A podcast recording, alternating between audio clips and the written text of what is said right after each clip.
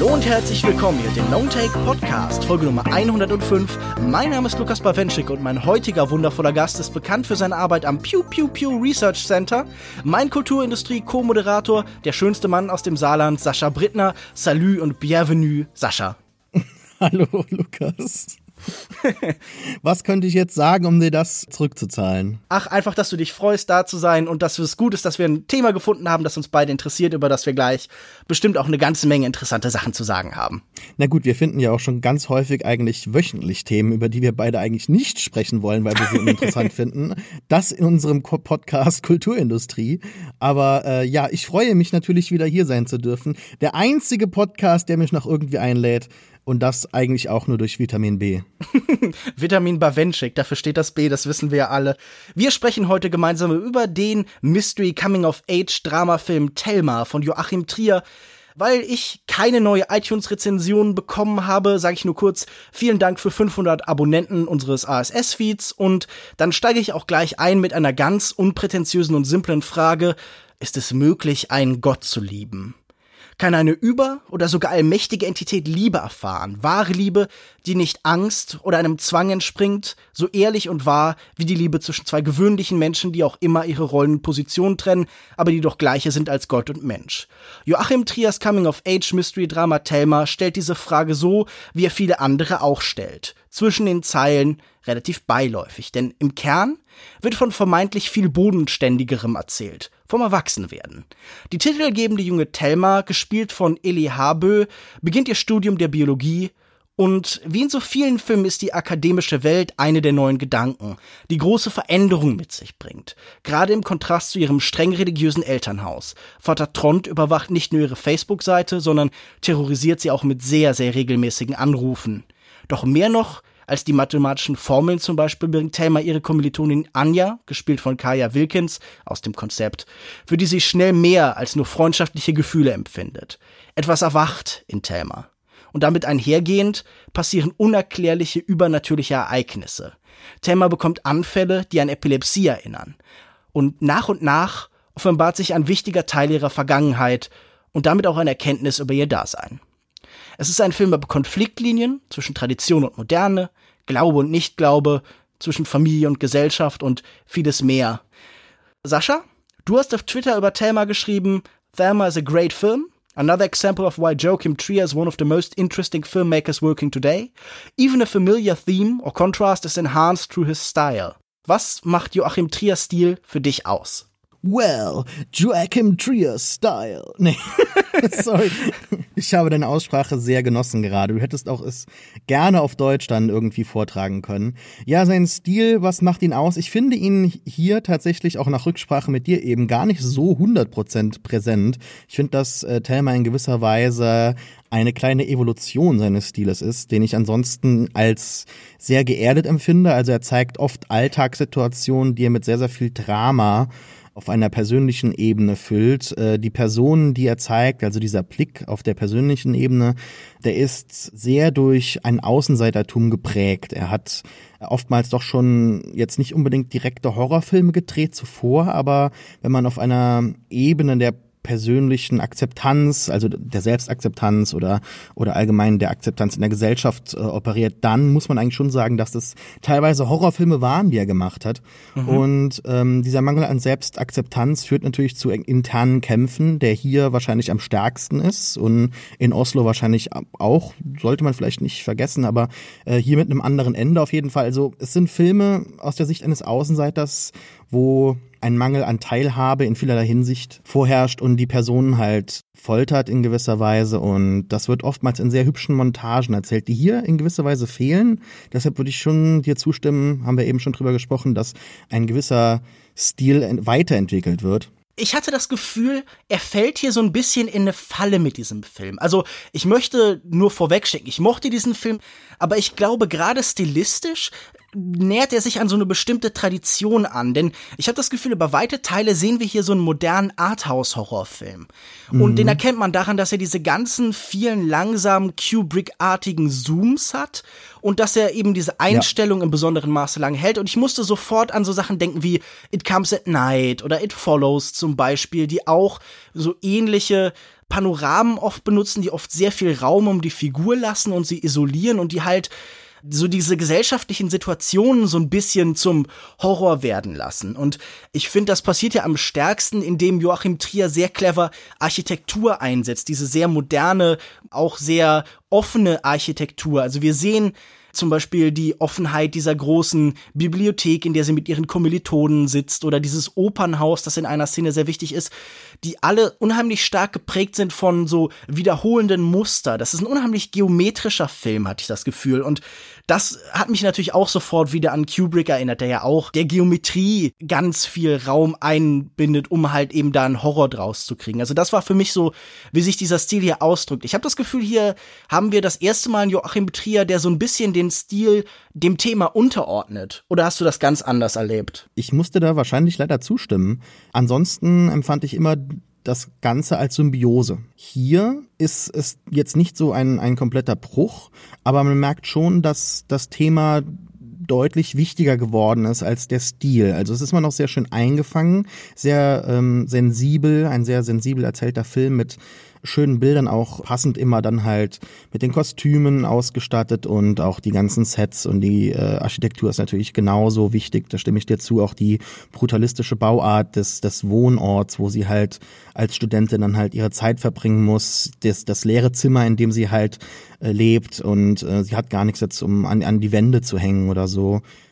Ja, weil sie am Anfang uns auch so ein bisschen als ein Mensch noch ohne klare Identität vorgestellt wird. Also sie kommt aus diesem christlichen Elternhaus, aber auch da ist sie, wie du das schon beschrieben hast, so ein bisschen Außenseiter. Also wenn mhm. wir sie, sie am Tisch mit ihrem Vater sitzen sehen, dann hat sie auch Meinungen, die ihr Vater so ein bisschen skeptisch beäugt. Also zum Beispiel äußert sie sich dann irgendwie kritisch gegenüber Freunde von ihnen, die denken, dass die Erde 6000 Jahre alt wird, sind wahrscheinlich Kreationisten oder Leute, die halt Intelligent Design vertreten, wahrscheinlich wie ihr Vater das in gewisser Weise auch machen wird. Und da sehen wir sofort so eine Spannung. Also auch in diesem Umfeld, aus dem sie kommt, gehört sie eigentlich nicht dazu. Ja, und diese Spannungen finden sich ja in vielerlei Hinsicht im Film wieder, ne? Also zwischen Land und Stadt. Am Ende, als dann der Vater kurz einkaufen geht, sie im Auto sitzt, redet Trond, der Vater halt kurz mit irgendeinem so Typen, den er halt kennt und der freut sich halt darüber, ach, wie schön, dass deine Tochter wieder bei uns wohnt. Also da ist auch in gewisser Weise so eine Angst, dass man irgendwelches Potenzial oder Leute an die Stadt verliert. Also diese Spannungen sind überall dort, ne? Und äh, auch äh, bei jetzt Christentum und, und modern, das ist vorhanden. Ja, sie, sie kann sich halt überhaupt nicht entscheiden und steht sie jetzt jetzt eher zu ihren traditionellen Überzeugungen, die sie durchs Elternhaus beigebracht bekommen hat. Oder entscheidet sie sich jetzt für das äh, Leben als, als offene Lesbe mit ihrer neuen Freundin in ihrem neuen akademischen Umfeld, wo das Ganze natürlich durch ein progressiveres, vorherrschenderes Ideenfeld eher akzeptiert ist. Das Ganze ist also ich finde es sehr, sehr schwierig, den Film irgendwie jetzt dafür zu kritisieren, dass er nicht an die Höhen von Oslo rankommt, der mit Sicherheit unter meiner Top 10 of all time ist. Also ich hatte den Film damals gesehen und habe sofort alles von Joachim Trier, auch die Kurzfilme, die er gemacht hat, vor seinen Spielfilmen gesehen, weil ich dachte, ich muss sofort alles sehen. Ich habe auch Eskil Vogts Blind gesehen, mit dem er halt immer zusammenarbeitet, sein Drehbuchautor und Freund. Ich finde den Film jetzt definitiv gut. Ich habe ja auch geschrieben, it's a great film aber er schafft es halt nur ein sehr familiäres Thema zu verbessern. Durch, durch diesen Stil, finde ich. Familiär durch Filme wie Carrie zum Beispiel, der irgendwie oft als Vergleich angeboten worden ist. Oder andere so queere Coming-of-Age-Filme der letzten Jahre. Genau. Also dieses, diese, diese Spannungen, die sind durchaus äh, bereits vorhanden. Und ich meine, Oslo an, an sich ist ja auch nur ein, ein Pseudo-Remake von Das Irrlicht, ja. Von daher äh, es ist jetzt nicht so, dass das, das ein Problem wäre, mhm. aber der Stil, der war halt immer schon da und irgendwie in gewisser Weise anders und hat diesem Remake damals auch mehr hinzugefügt und Repris, der war halt auch schon so vom Stil her anders als das, was er eigentlich erzählt. Und hier gab's ein Bruch mit dem, was er bisher gemacht hat und eine Angleichung an, wie du eben gesagt hast, modernere Filme. Wobei ich ihn immer noch nicht auf so eine gleiche Ebene stellen würde. Da sind doch schon einzelne Feinheiten, Sensibilitäten dabei, die das Ganze ähm, doch schon anders gestalten. und, und abheben, ja. Was man merkt ist, er fühlt sich am wohlsten in der Welt des Geerdeten und der menschlichen Beziehungen. Also mir hat dieser Film am besten gefallen, wenn einfach diese Beziehung zwischen Anja und Thelma sich entwickelt hat. Und ja. das Übernatürliche, das schien mir dann oft so ein bisschen symbolisch überladen. Das schien mir auch sicher bildgewaltig und das sind irgendwie so coole Trailer-Momente, aber das schien nicht im gleichen Maße sich an die Figuren zu binden. Also man muss sagen, ein Vorteil ist sicherlich, dass auch in den Horrorelementen, auch in den Mystery-Elementen die Figur und ihre Empfindungen präsent bleiben. Aber ja. ich habe das Gefühl, man hat bei Trier eine größere Sicherheit, wenn er einfach soziale Interaktionen beschreibt. Und die haben mir am meisten Spaß gemacht. Also wenn sich Anja und Thelma langsam kennenlernen und irgendwie über das Umfeld erfahren. Dann sind da auch sehr schöne Schauspielleistungen. Ich mochte diese Szene, in der sie zusammen sich treffen, zusammen Wein trinken und so ein bisschen voneinander erzählen, sehr, sehr schön, wo sie dann anfangen, die schlimmsten möglichen Flüche für das Christentum zu überleben und dann so bei, bei sowas wie Jesus Fucker oder sowas rauskommen. Das hat sowas schön Fremdartiges in der Art, wie sie interagieren, so diese Fremde, die zwischen ihnen noch besteht und so langsam wegschmilzt. Also, das sind ja wirklich mhm. so ganz klassische Liebesgeschichten-Szenen, wenn Leute so ein bisschen aus anderen Hintergründen kommen und sich nach und nach so die Gemeinsamkeiten ertasten. Auch ertasten, was kann ich aus meinem Leben erzählen? Denn wir sehen ja auch die Unsicherheit, die Anja zum Beispiel aufbringt, wenn dann wir da sehen, wie Thelma erzählt, okay, mein Vater hat meine Hand über eine Kerze gehalten und hat gesagt, so fühlt sich die Hölle an. Und das ist dann ja irgendwie am ehesten so ein, so ein Martin Scorsese-Moment und man fragt sich so, wow, dieses Austauschen von eben Interessen und Ideen, das fand ich alles unheimlich schön inszeniert. Ich hatte nur das mhm. Gefühl, in dem Moment, in dem dann Schlangen herumkriechen, in denen dann Vögel geben Scheiben schlagen und so, da ist nicht dieselbe Sicherheit der Inszenierung da, die ich in diesen Momenten erlebe. Ich habe da viel drüber nachgedacht, ob das sinnvoll ist, aber ich habe mir so zwischendurch fast gewünscht, ach, wäre es doch einfach nur ein Drama wie die Filme davor, mit vielleicht ein, zwei Träumen oder so, aber ohne eine offene Auseinandersetzung mit dem Übernatürlichen. Also ich habe jetzt noch nicht so viel drüber nachgedacht, auch weil ich den Film erst äh, heute gesehen habe. Von daher hatte ich noch keine wirkliche lange Reflexionszeit und vielleicht würde ich dir irgendwann zustimmen. Aber ich glaube, dass mit diesem stilistischen Bruch in gewisser Weise auch dann eine Angleichung stattfand, wie eben schon erwähnt. Und diese Angleichung geht halt an diese bekannten Horrorelemente und auch diese Bilder, die in den letzten paar Jahren sehr präsent sind. Und er hat in einem Interview gesagt, dass dieser Mangel an Selbstakzeptanz, den ich eben angesprochen habe, für ihn ein Horror ist. Und dem würde ich auch zustimmen. Und da hat man einfach gedacht, okay, wenn wir diese Geschichte bereits so erzählen, könnte man sie auch quasi so als, als Genrefilm mhm. äh, inszenieren. Und ich weiß auch jetzt nicht, ob das die beste Entscheidung war. Wahrscheinlich hätte ich mir ganz ehrlich gesagt, wie du auch, eine, eine alltäglichere Story gewünscht, ohne übernatürliche Momente, wo halt eben sehr geerdete Szenen einfach stattfinden, ohne jetzt, dass irgendwas äh, explodiert, so eine Scheibe geht kaputt oder äh, Vögel fliegen gegen die Scheibe. Das ist alles sehr spooky gemacht, es ist sehr mitreißend, sehr einnehmend, besonders die Szene in die Oper mhm. war es, glaube ich, ne? Das war sehr gut gemacht, wo diese Angst vor dem Neuen, vor der neuen Welt quasi sehr, sehr groß wird und sie halt quasi fliehen muss. Sie kann gar nicht damit klarkommen und quasi die Welt ist kurz davor einzubrechen.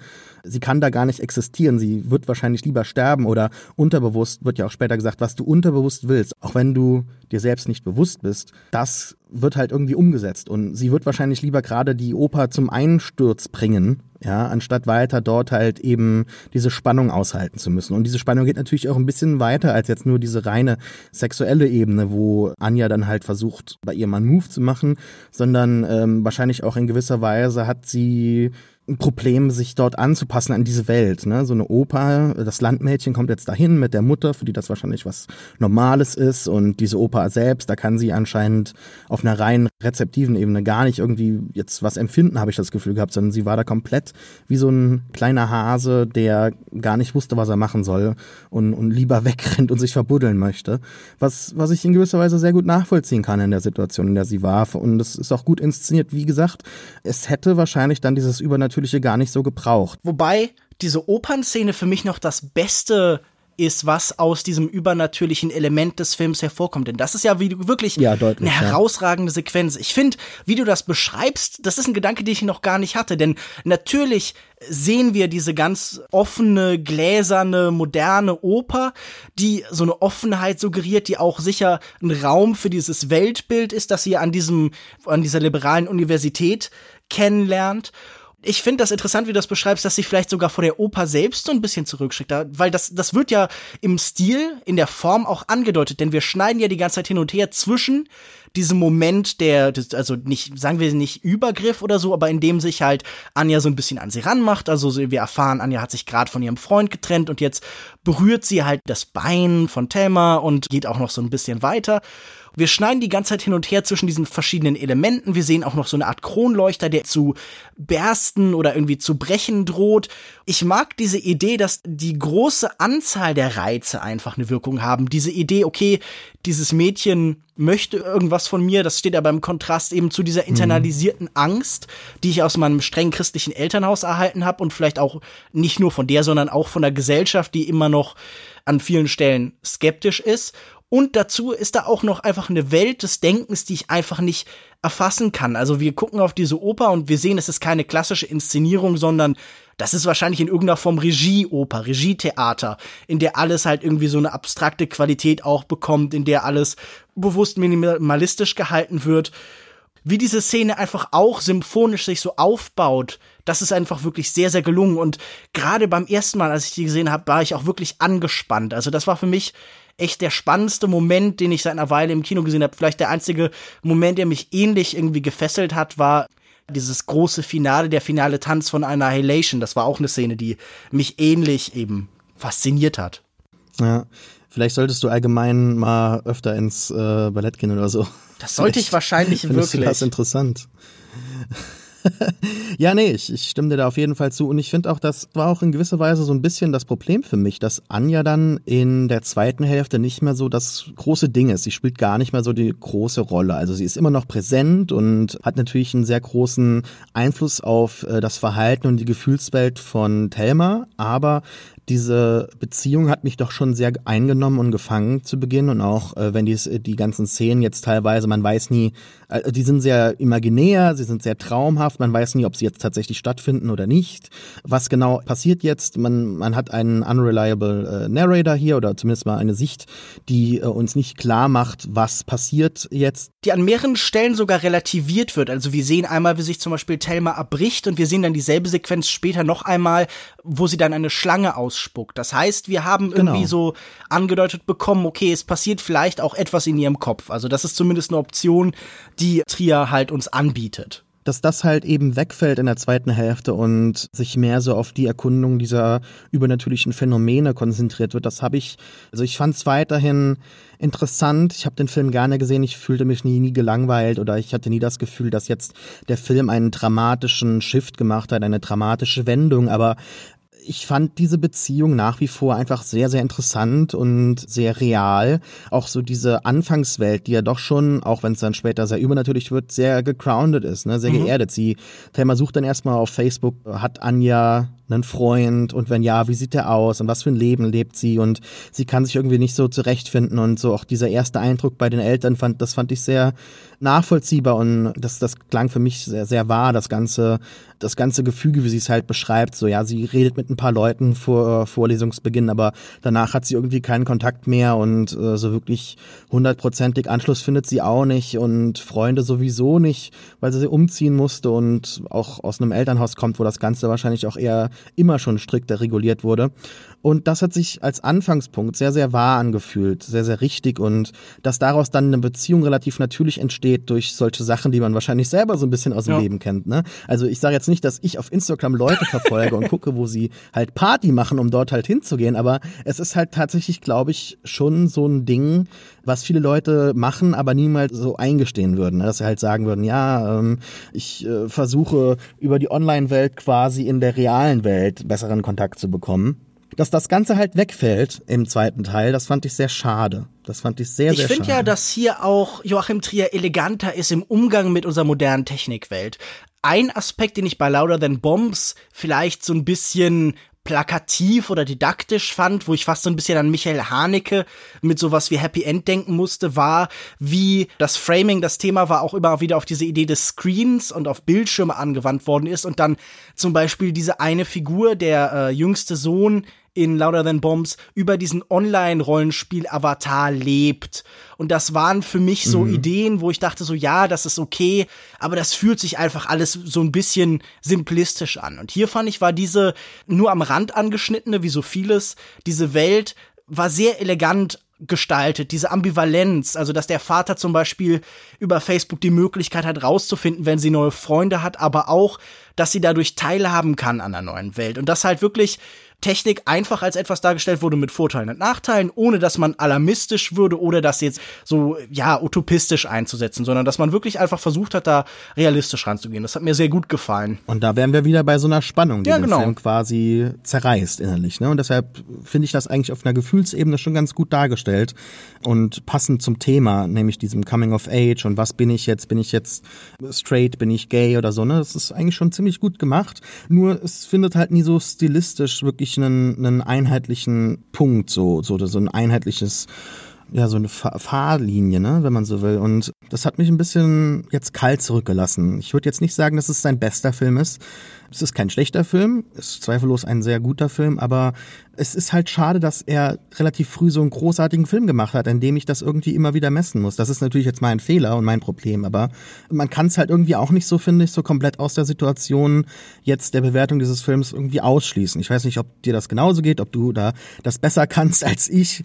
Ich würde erst gerne nochmal auf was zurückkommen, denn wo ich, glaube ich, diesen Aspekt sehr gelungen fand, den Einbindung von Technologie, da fand ich dann anderes in diesem übernatürlichen Bereich sehr ja auch auf diese Art und Weise plakativ und billig. Also gerade wenn es dann so Traumsequenzen oder halt Erfahrungssequenzen gibt mit diesen Schlangen und so, da dachte ich die ganze Zeit, okay, da begehen gleich alle Symbiotika vor dem Bildschirm irgendwie Selbstmord, denn da wird dann das Biblische draufgeworfen und dann haben wir halt immer wieder diese Abgleiche von Repression und Freiheit und der Vogel als Freiheitsbild, der am unsichtbaren Objekt an der Scheibe scheitert und so und da war ich bei allem so, nun ja, das ist für mich so ein bisschen diffus vor allen Dingen gewesen. Und das ist, glaube ich, was für mich auch die große Schwäche dieses zweiten Teils ausmacht, dass ich das Gefühl habe, er weiß nicht so richtig, was er eigentlich erzählen will, sondern er mm. geht immer wieder auf so kleine Seitenarme und geht dann immer so ein bisschen hin und her und versucht verschiedene Seiten von den Sachen aufzuzeigen. Und das ist sicher auch gut und das ist sicher auch legitim zu versuchen so ein bisschen ja die Ambiguität eben hervorzuheben, aber ich glaube, gerade diesem Film hätte Klarheit sehr gut getan an vielen Stellen. Klarheit, was die Metaphern angeht, Klarheit, was die Aussage angeht. Gerade am Ende wird er für mich so ein bisschen vage und ich habe immer das Gefühl, hier entgleitet Trier so ein bisschen der Film und das Drehbuch hat einfach ja. da seine Schwächen und diese ganzen Traumsequenzen fand ich dann irgendwie oft eher nervig und inszenatorisch auch nicht so spannend, wie sie jetzt gedacht waren wie ging das dir denn? Also diese Szene mit der Schlange und so, wie empfandst du die denn? Das fand ich jetzt zu Beginn gar nicht mal so schlimm, ehrlich gesagt, weil das hier einfach ein Film ist, der eine Geschichte aus der Sicht einer christlich erzogenen Tochter zeigt, ja, die viele Probleme hat von Seiten der Familie, sehr überwacht wird und so weiter, fand ich das eigentlich in Ordnung, dass da halt in ihren Ängsten, in ihren Traumwelten sehr mit biblischen Symbolen gespielt wird, mit der Schlange, ja. Weil das für sie auch eine Art Realität ist einfach. Ja, natürlich. Und auch später, wenn sie halt einmal in ihrem Traum Anja küsst, glänzen beide so rötlich, so, es, es sieht fast so aus wie der verbotene Apfel, der jetzt quasi genüsslich verzehrt wird. Ich weiß nicht, das geht wahrscheinlich ein bisschen zu weit jetzt, aber das Ganze ist halt schon da. Du hast es hier bereits alles aufgezählt und es war ehrlich gesagt auch diffus, es war zu viel.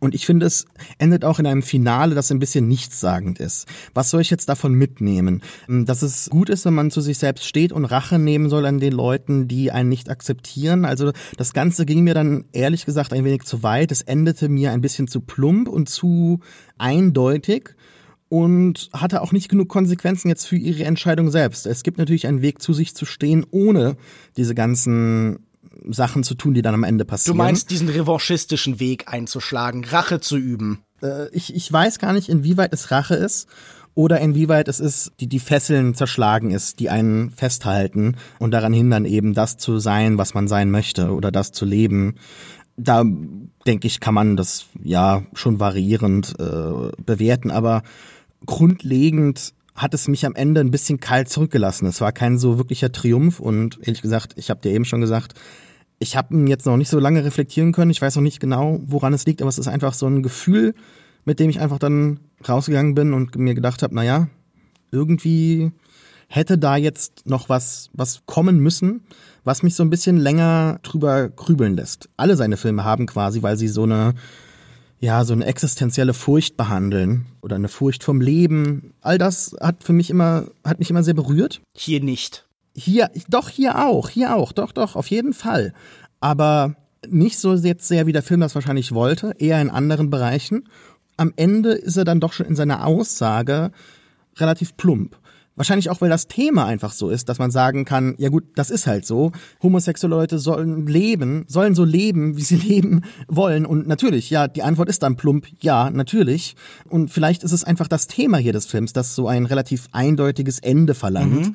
und eben nicht so, ja, dich noch auf lange Zeit beschäftigen soll.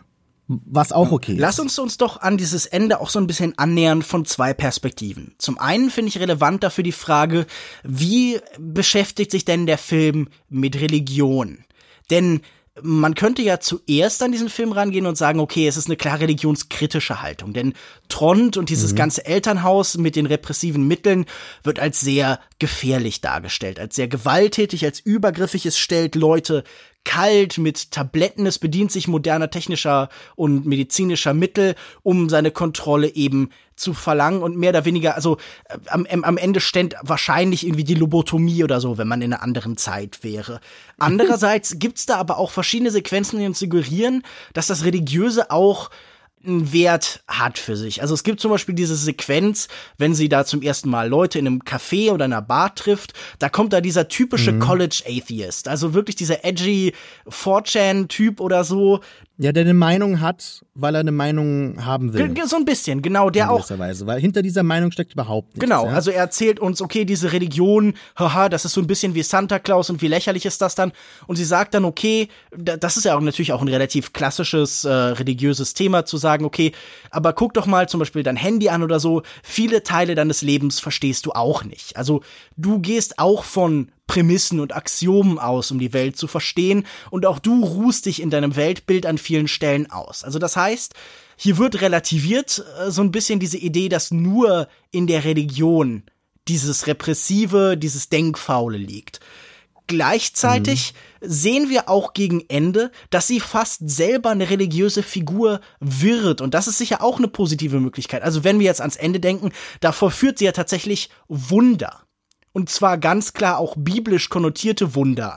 Sie wird selbst gegen Ende so eine Art göttliche Figur und das ist auch, glaube ich, einer der Aspekte, warum ihre Eltern ihr so skeptisch gegenüberstehen, weil sie in das in ihr erkennen, weil sie das Manifest religiöse dann doch wieder naja, nicht verachten, aber es macht ihnen Angst, es macht ihnen Sorgen, das so präsent in ihrem Leben zu fühlen. Und wir können jetzt überlegen, okay, sind diese Kräfte, die sich entwickeln, ist das das Erwachen? Ist das die, zum Beispiel die Homosexualität? Ist das ihre Andersartigkeit, die unterdrückt worden ist? Oder ist das tatsächlich irgendwie auch etwas, das mit ihrer Religion, mit ihrem Glauben zusammenhängt? Und das fand ich ganz, ja, wieder diffus und schwierig. Ich konnte nie verstehen, was Joachim Trier uns wirklich über Religion sagen will. Hast du da irgendeine Idee, was dieser Film dir über Religion gesagt hat. Wie hast du das denn empfunden? Es geht nicht darum, dass er sich nicht festlegt, aber er scheint auch gar keine Haltung zu haben, so richtig. Ich glaube, dass der Film am Ende des Tages wahrscheinlich schon sagen möchte, dass es keine wirkliche Haltung dazu geben kann. Also, dass man, wie auch immer man sich entscheidet, am Ende einen Restzweifel haben mhm. wird, mhm. der auf jeden Fall zu internen Spannungen führt. Und das ist einfach ein Faktum unserer Existenz ist, das, wo wir halt nicht drum rumschiffen können. Wir können zwar sagen, ja, okay, jemand weiß jetzt zum Beispiel, wie jetzt die Handysignale tatsächlich funktionieren und deshalb muss ich es nicht wissen.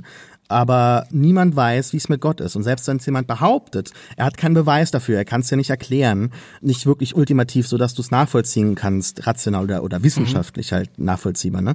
Von daher tendiert der Film halt doch schon eher zu einer Welt, die ja religionskritisch mhm. ist, aber ultimativ dann halt eben im Konflikt steht mit mit, mit diesen übernatürlichen Phänomenen, die halt doch schon irgendwie auch existieren. Also es ist sehr diffus. Du, das ist genau das richtige Adjektiv, das du eben schon benutzt hast zuvor. Und ich, ich finde, dass der ganze Film nicht so wirklich weiß, was er sagen möchte. Ich finde es in Ordnung, wenn, wenn schwierige Welten dargestellt werden, ohne konkrete mhm. Antworten, mhm und, und Sachen präsentiert werden, die wir halt nicht so wirklich verstehen und äh, uns selbst einen Reim draus machen müssen und ähm, wenn wir am Ende auf nichts kommen, das ist auch in Ordnung, ja, weil es halt in gewisser Weise uns reflektiert als Menschen in unserer Existenz. Aber und vielleicht möchte er gar nichts über Religion aussagen. Vielleicht möchte der Film eigentlich über wenige Sachen aussagen, die vorkommen in dem Film, sondern eher über diesen Coming-of-Age-Zwischenstatus. Und die anderen Elemente sind dann Möglichkeiten, das zu erklären. Das sind so Schlachtfelder, an denen sich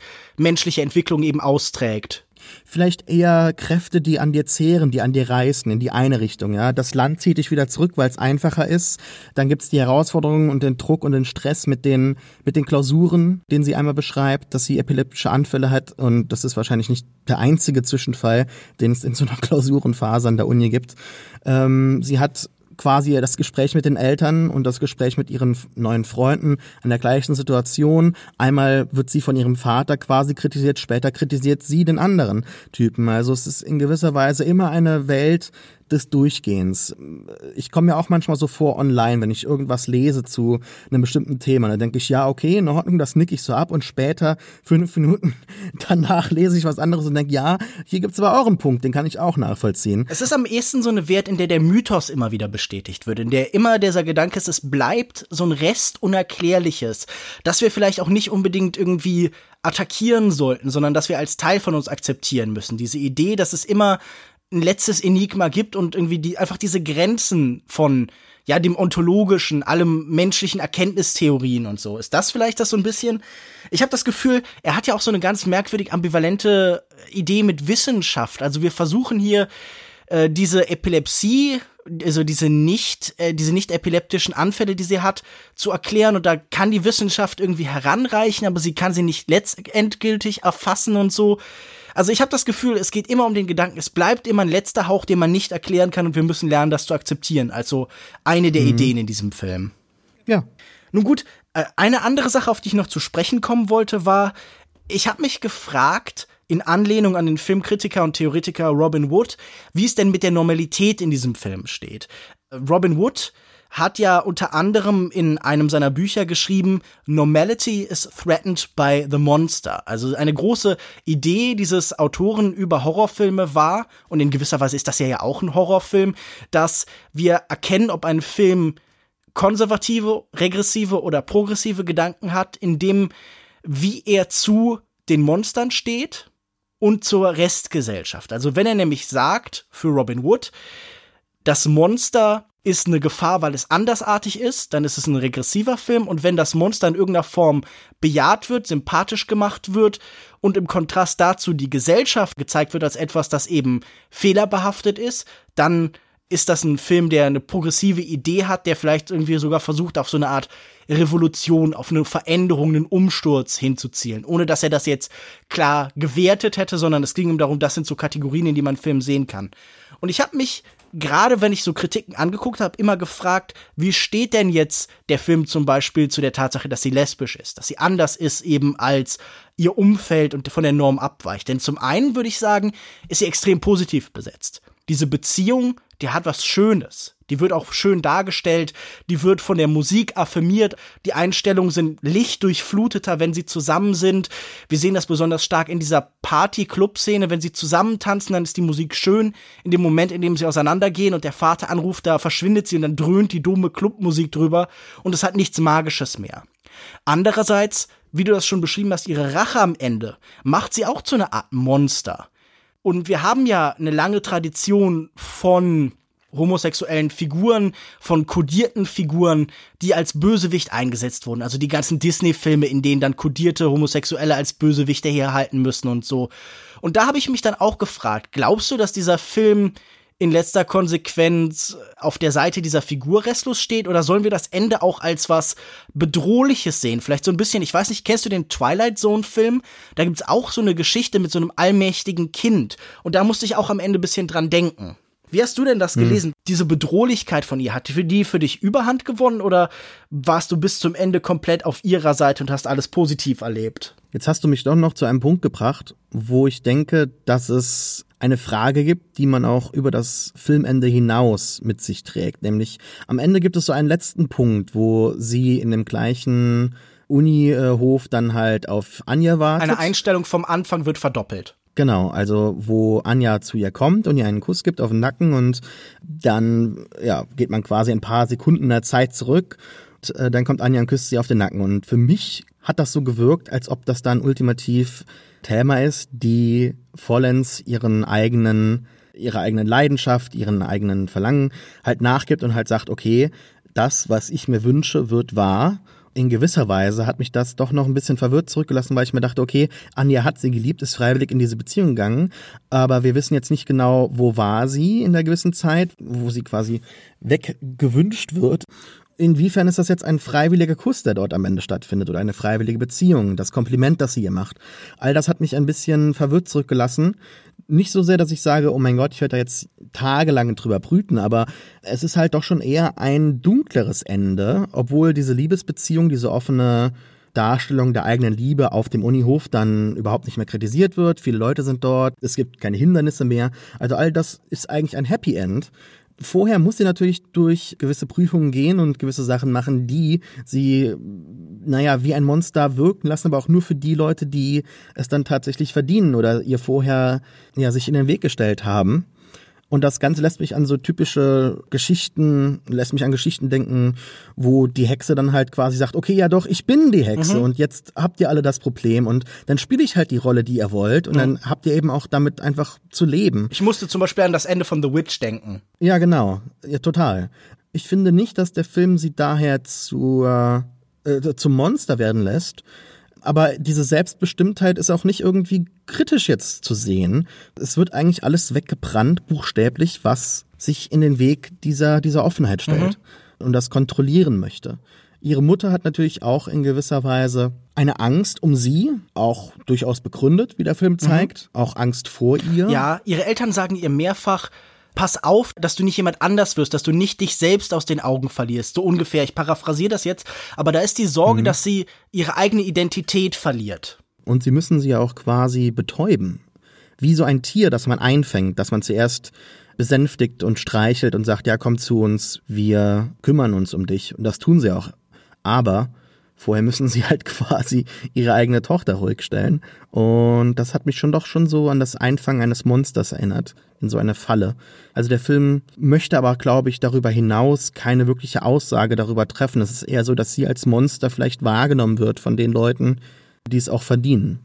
Und ja. also sie ist ein Monster, aber nur für die Menschen, die eben ihr ein normales Leben nicht erlauben wollen. Sie passt nicht in deren enges Weltbild, deshalb muss sie das zerstören. Ja, wenn man jetzt noch mal eben auf Robin Wood rekurrieren würde, dann würde ich sagen, natürlich ist sie hat sie irgendwas monströses an sich, aber wir sehen eben, wir sympathisieren mit ihr und sie schafft am Ende neuen Zustand. Für mich ist der interessante Aspekt dabei dann letztendlich diese religiöse Komponente, diese Idee, dass sie selbst so eine Art ja, Gottesfigur wird. Und ihr Vater sagte ja auch, oder fragt sie, okay, Anja hat dich nicht wirklich geliebt, sondern du hast sie dazu gezwungen. Das bringt mich zu dieser ursprünglichen Frage, die ich hatte, zurück, nämlich, kann man einen Gott lieben? Kann ein Gott geliebt werden? Ist es möglich, einen Gott zu lieben? Weil wir wissen letztendlich nie, ob es ein Zwang war, den sie ausgeübt hat. Ob Anja sie geliebt hat, weil sie eben sagt oder weil sie unterschwellig halt gesagt hat, ja, okay, du küsst mich jetzt, du berührst mich jetzt, du liebst mich jetzt. Und das ist, glaube ich, auch diese große Unsicherheit, die sich auch in dieses Ende mit reinzieht. Diese Idee, ist das jetzt einfach eine neue Art von göttlicher Diktatur, die wir jetzt sehen? Und das finde ich interessant, ja. weil Joachim Trier schien mir vorher nie jemand zu sein, der so besonders offen mit so klar religiösen Themen arbeitet. Das war so angedeutet, nee, aber er ist jetzt nicht zum Beispiel Lars von Trier, der relativ offen irgendwie in Antichrist oder so. Ja, ich meine, die beiden sind ja sogar miteinander verwandt, wenn ich das richtig ja? verstanden habe. Ja, ja, also, also irgendwie über zwei Ecken sind jetzt nicht Brüder oder so, aber die sind wohl miteinander verwandt. Ich hatte das bei ihm nie so wahrgenommen und plötzlich muss ich da am Ende mit diesem mit dieser merkwürdigen Heiland-Figur zu Rande kommen. Joachim Trier ist ein Atheist, hat er selbst gesagt. Mhm. Und so schauen sich seine Filme auch. Dass er jetzt das Christentum hier in den Vordergrund hebt, finde ich jetzt gar nicht so sehr spannend, weil er, glaube ich, gar nicht jetzt eine Aussage treffen möchte darüber, sondern es ist eher ein Hindernis, das aus seinen Augen eine Offenheit verhindert.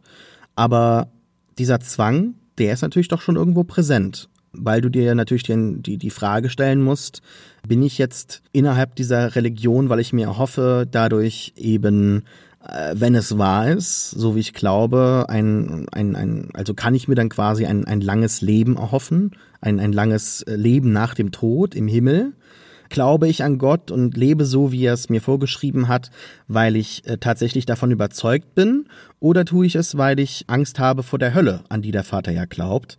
Mhm. Oder glaube ich überhaupt daran, weil ich denke, ansonsten die Alternative ist viel zu schrecklich und dieser ganze Gedanke des Zwangs, der ist schon präsent und sehr zentral in diesem Film. Thelma selbst sieht sich auch mit vielen Zwängen konfrontiert in ihrem gesamten Leben. Also ob das jetzt mit, mit äh, dem anscheinend sehr, sehr intensiven Lernen das ja doch schon relativ lange und viel gefeatured wird. Äh, für mich hatte das, war auch das Gefühl immer da, diese Welt der Zwänge, als würde er da einen anderen Regisseur adaptieren, als würde da Karl Theodor Dreyer, der berühmte dänische Regisseur, so ein bisschen seine Hand führen und diese religiöse Welt erforschen. Aber ich habe das Gefühl, äh, so diffus wie dieser Film ist, zu einem endgültigen Ergebnis werden wir wahrscheinlich nicht kommen. Und damit würde ich auch sagen, kommen wir mal zu einem Fazit. Und ich würde einfach sagen, mir hat Thema von Joachim Trier gut gefallen. Ich fand viele Bilder interessant. Ich fand seine Form leider an vielen Stellen so ein bisschen beliebig, so ein bisschen glatt und zu sehr angepasst eben an einen gewissen Standard, den Arthouse Horror in letzter Zeit häufig angestrebt hat am stärksten fand ich die Momente, in denen einfach soziale zwischenmenschliche Beziehungen gezeigt worden sind, in denen sich Menschen ineinander verlieben. Ich weiß, was er metaphorisch machen wollte an vielen Stellen, an anderen verstehe ich es leider nicht, weil er sich da, glaube ich, nicht vermitteln kann, weil er kein großer Kommunikator ist mit diesem Film. Und das muss man ihm an gewissen Punkten einfach auch als Schwäche anlegen. Das ist ein Film, der zeigt, dass Joachim Trier gerade in so einer Übergangsphase ist. Er sucht neue Ideen, neue Felder, in denen er sich austoben kann, aber er ist definitiv jemand, bei dem ich sofort auch in den nächsten Film gehen werde, auf, bei dem ich mich sofort auf den nächsten freue, der mich aber für sich stehend nicht gänzlich überzeugt, sondern der mehr eben ein Zwischenstein in einer großen Karriere ist. Ja, dem kann ich eigentlich nur zustimmen. Ja, wunderbar, dann wäre das Fazit damit ge ge ge geklärt. Er hat selber in einem Interview gesagt, dass ich gesehen habe, dass er selbst keinen Unterschied sieht zwischen seinen amerikanischen, seinen, seinem amerikanischen Film Singular und seinen norwegischen Filmen. Aber in gewisser Weise habe ich doch den Film so empfunden als Rückkehr in das Familiäre, ohne dann halt eben die Sachen mitzunehmen, die ihn eigentlich so wirksam haben werden lassen und äh, weswegen er so ein Stein im Brett hat bei mir. Also ich werde mir auch natürlich seinen nächsten Film ansehen und Hammer ist bei weitem kein schlechter Film, aber ich wünsche mir eher dann eine doch schon konkretere Geschichte. Ich glaube auch gar nicht, dass er tatsächlich auf, auf, auf Aussagen aus ist. Ich glaube eher, dass er eine Gefühlswelt präsentieren möchte, in der man sich wiederfinden kann und die präsentiert er uns. Aber hier in diesem Film gab es dann doch schon einen gewissen Bruch in der Mitte, wo sich dann immer mehr damit beschäftigt wurde, okay, diese Gefühlswelt, die uns hier präsentiert wird, was hält diese zurück und äh, welche total realwirklichen, äh, realweltlichen Sachen gibt's da, die dann mit, mit übernatürlichen Elementen kollidieren, die auch nur wieder äh, total geerdete Sachen repräsentieren. Also es war sehr diffus einfach und ein, ein dennoch interessanter Film mit etlichen schönen Bildern, zwei wunderbaren, tollen Schauspielerinnen im Zentrum.